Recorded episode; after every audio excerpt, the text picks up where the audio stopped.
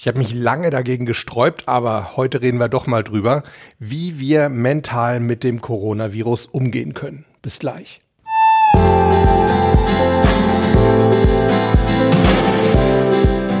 Willkommen bei Performance gewinnt. Wir reden darüber, wie du deine optimale Leistungsfähigkeit aufbaust und wie du sie genau dann abrufen kannst, wenn du sie brauchst. Ich bin Harald Hobmeier und ich freue mich riesig, dass du auch heute wieder mit an Bord bist.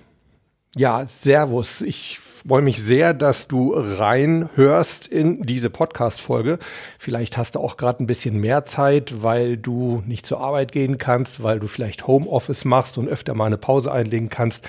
Wie auch immer und warum auch immer, es ist super, dass du reinhörst und ja, wir beschäftigen uns heute tatsächlich auch mit dem Coronavirus. Ich habe da, wie ich es eben schon gesagt habe, mich echt lange gegen gesträubt, weil ich dachte, hm, vielleicht wird dir das irgendwie als Clickbait ausgelegt, als Gelegenheit, irgendwie mit einem trendigen Thema jetzt auf einmal hier Zuschauer oder Zuhörer anzuziehen.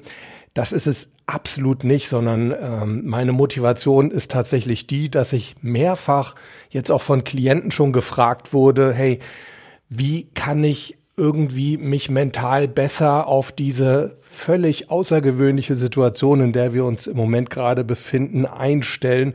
Viele haben mir sogar berichtet, dass sie sich ja fast so ein bisschen wie paralysiert fühlen, also irgendwo gelähmt fühlen. Und bevor ich euch meine vier Mentaltipps für den Umgang mit Corona an die Hand geben möchte, sollten wir uns doch vielleicht mal überlegen, warum verstört uns das denn so? Warum reagieren wir möglicherweise tatsächlich wie gelähmt auf diese neue Situation? Naja, eben genau darum, weil sie neu ist, weil wir eben nicht wissen, welche Reaktion wirklich richtig ist und bevor wir uns irgendwie falsch verhalten, das ist ein ganz normaler Automatismus in unserem Gehirn, erstarren wir eben einfach. Der Mensch ist ein Gewohnheitstier und das ist auch gut so. Wenn wir in der Vergangenheit schon häufiger Erfahrungen mit solchen Viren gemacht hätten. Und Gott sei Dank haben wir sie nicht gemacht, Gott sei Dank ist das jetzt wirklich die erste derart große Bedrohung. Und hoffentlich bleibt es auch die letzte auch wenn man davon wahrscheinlich gar nicht unbedingt ausgehen kann. Aber wenn wir die schon gemacht hätten, dann würden wir jetzt wahrscheinlich auf alte Routinen und Erfahrungswerte zurückgreifen können und würden wahrscheinlich insgesamt gelassener, aber doch trotzdem hoffentlich nicht fahrlässiger mit der Gefahr umgehen. Wenn wir uns anschauen wollen, wie wir mental auf dieses Virus am besten reagieren, dann macht es Sinn, am Anfang uns mal klar zu machen, ja, wir sind derzeit in einer Krise, wir sind in der Corona-Krise, aber was bedeutet Krise überhaupt? Und auch da, jetzt kommt wieder der Klugscheißer in mir, ist es ganz interessant, mal sich anzuschauen, woher kommt denn das Wort Krise? Das kommt auch wieder aus dem Altgriechischen und zwar von dem Wort krinein. Und das heißt so viel wie trennen oder scheiden. Und eine Krise ist zunächst mal nichts anderes als ein Scheideweg. Wir sind also irgendwo an einer Art Wegkreuzung und können zwei verschiedene Richtungen einschlagen. Im Zweifel eine gute Richtung und eine schlechte Richtung. Und das Besondere an der Krise ist, dass wenn wir die falsche Richtung einschlagen, dass es möglicherweise eben nicht mehr so einfach rückgängig gemacht werden kann, diese Entscheidung. Also sie sollte wohl überlegt sein und wir sollten uns wirklich anstrengen, dass wir da die richtige Richtung einschlagen.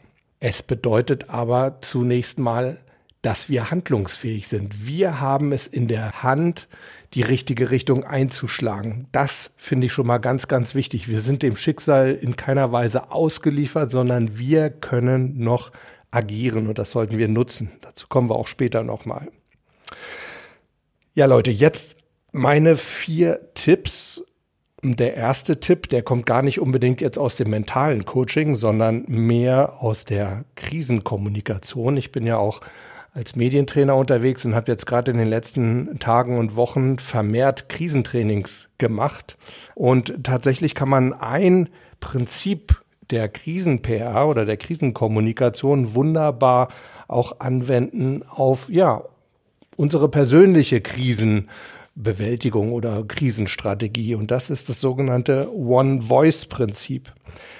One-Voice-Prinzip heißt in der Krisenkommunikation zunächst einmal, Ein Unternehmen sollte in der Krise wirklich nur mit einer Stimme sprechen. Das heißt, es sollte nach Möglichkeit auch wirklich nur eine Person sein, die das Unternehmen nach außen hin kommunikativ vertritt. Wie können wir diesen One-Voice-Grundsatz jetzt für unser persönliches Krisenmanagement sozusagen nutzen? indem wir uns uns selbst gegenüber dazu verpflichten, eben nicht auf diese vielen Stimmen da draußen zu hören, die irgendetwas zum Thema Coronavirus zu sagen haben, sondern ja, uns wirklich in unserer Meinungsbildung und auch in unserer Entscheidungsbildung auf ganz wenige seriöse Quellen berufen. Und meine Empfehlung wäre da in erster Linie mal das Robert Koch Institut und die World Health Organization. Also ich denke, da können wir ziemlich sicher sein, dass es da eben keine Fake News gibt. Da ist ja unglaublich viel in letzter Zeit schon wieder rausgekommen. Ich finde das absolut erschreckend und ich finde es absolut unverantwortlich, dass sich da manche Leute offensichtlich noch einen Spaß draus machen, ihre Mitmenschen mit Fehlinformationen zu versorgen. Ganz schrecklich.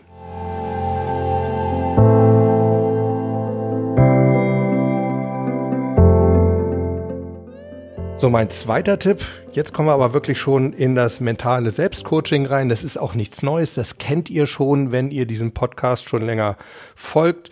Das ist das Thema Aufmerksamkeitssteuerung. Auch da ist es natürlich irgendwie nur menschlich, aber trotzdem nicht minder gefährlich, wenn und dass wir uns in solchen Situationen, in kritischen Situationen, also entscheidenden Situationen, nicht unbedingt darauf fokussieren, was sinnvoll ist, sondern dass unser Fokus in diesen Situationen abschweift. Und da gibt es vier verschiedene Richtungen, in die unser Fokus abschweifen kann. Das ist einmal nach außen, indem wir uns zu sehr damit beschäftigen, ja, was denken denn andere, was sagen denn andere, was machen denn die anderen? Ne, zum Beispiel Hamsterkäufe, oh, die kaufen alle wahnsinnig viel Klopapier ein, vielleicht sollte ich das auch mal machen.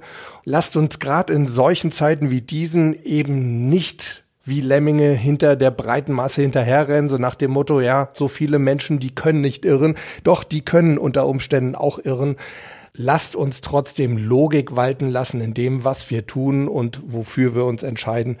Und ich denke, Hamsterkäufe sind da mit Sicherheit nicht der richtige Weg. Also das so eine typische Fokusverschiebung nach außen.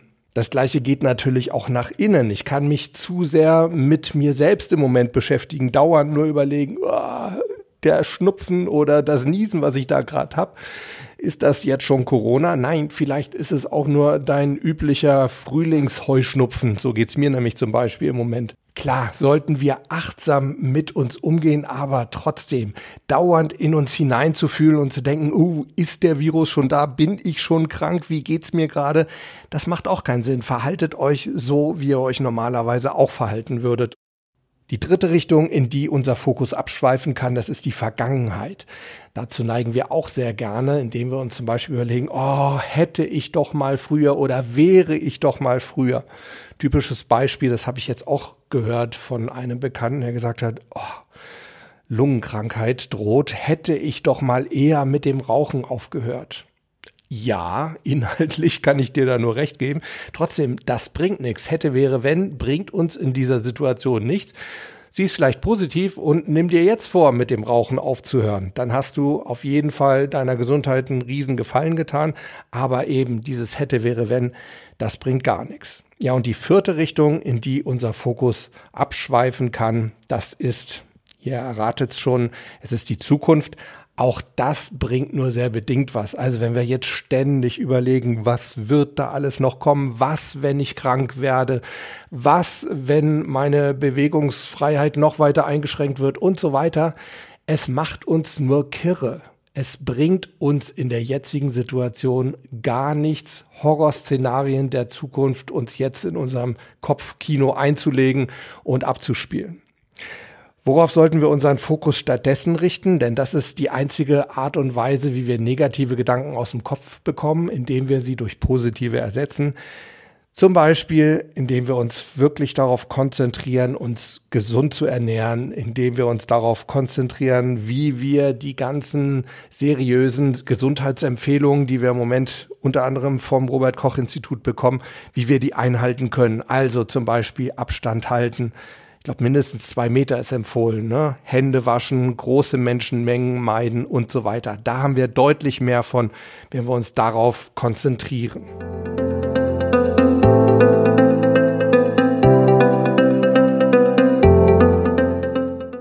Mein dritter Tipp, und ich glaube, das ist wirklich fast der wichtigste. Jetzt komme ich so ein bisschen zurück auf dieses paralysiert sein, dieses gelähmt sein, was ich am Anfang erwähnt habe. Dass ich das mehrfach jetzt von Menschen gehört habe, die gesagt haben, oh, ich fühle mich irgendwie wie gelähmt, ich kann so gar nichts machen.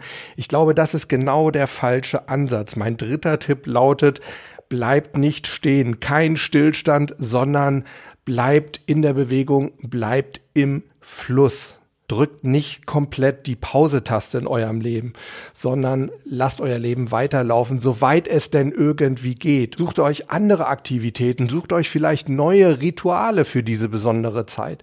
Vielleicht habt ihr einfach mehr Zeit im Moment, weil, naja, zumindest der Weg zur Arbeit wegfällt, weil ihr vielleicht aus dem Homeoffice arbeitet. Also schaut mal, wie ihr diese Zeit anders nutzen könnt. Vielleicht fangt ihr einfach mal an mit Meditation oder mit Yoga. Vielleicht lest ihr häufiger mal ein gutes Buch. Nehmt euch Zeit dafür. Das sind auch tolle Möglichkeiten, um eben nicht in den Stillstand zu kommen, sondern im Fluss zu bleiben. Oder macht Sport zu Hause. Ich weiß, die Fitnessstudios haben zu, die Sportvereine haben geschlossen, aber die braucht ihr alle nicht, um euch fit zu halten. Auch das ist eine tolle Möglichkeit, um im Fluss zu bleiben. Macht zu Hause Sport. Und wenn ihr dafür Ideen braucht, dann kann ich euch gerne auch nochmal das Buch von meinem Freund und Kollegen Mike Deal in den Show Notes verlinken. Da sind tolle Übungen drin. Da braucht ihr keinerlei Hilfsmittel, da braucht ihr kein Fitnessstudio. Die könnt ihr überall und immer zu Hause machen. Also dritter Tipp, nicht stillstehen, sondern im Fluss, in der Aktion bleiben, nicht in die Reaktion gelangen. Und mein vierter Tipp, wie wir mental am besten mit dem Coronavirus umgehen können, ist auch ein alter Bekannter, wenn ihr diesem Podcast schon länger folgt. Es ist das Reframing und das bedeutet, seht eine Situation mal aus einem anderen Blickwinkel, aus einem positiveren Blickwinkel.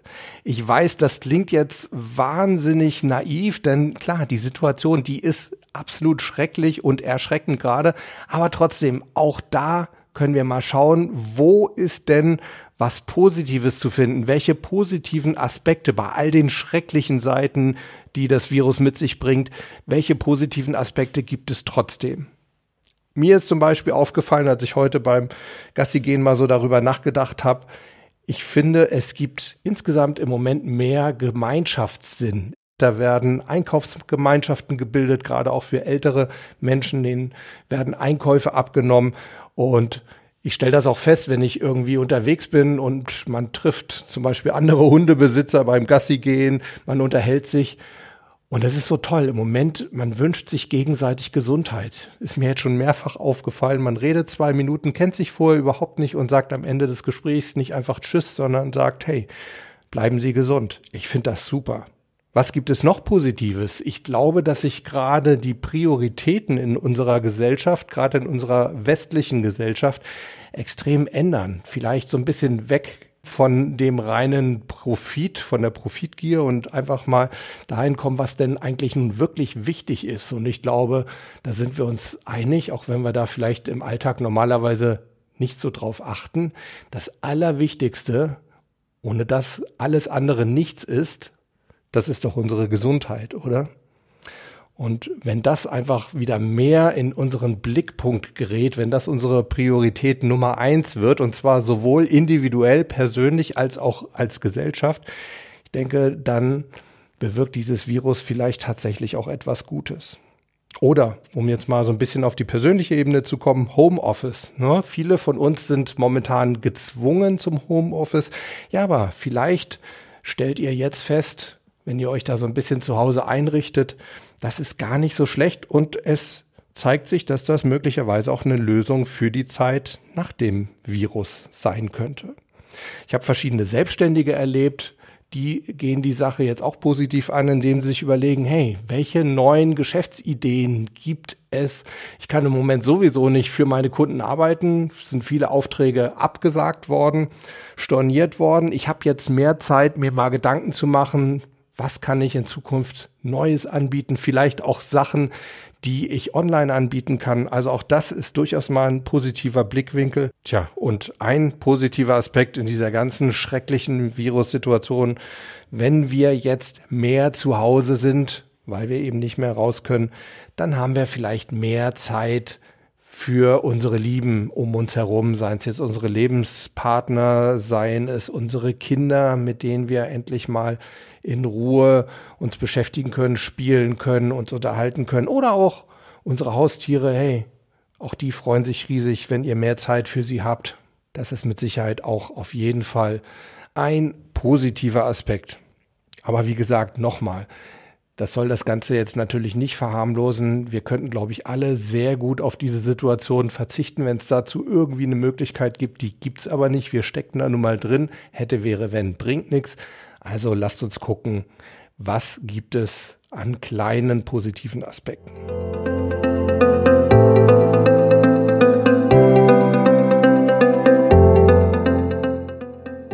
Ja, Leute, das sind meine vier Tipps für euch, wie ihr mental mit dem Coronavirus umgehen könnt.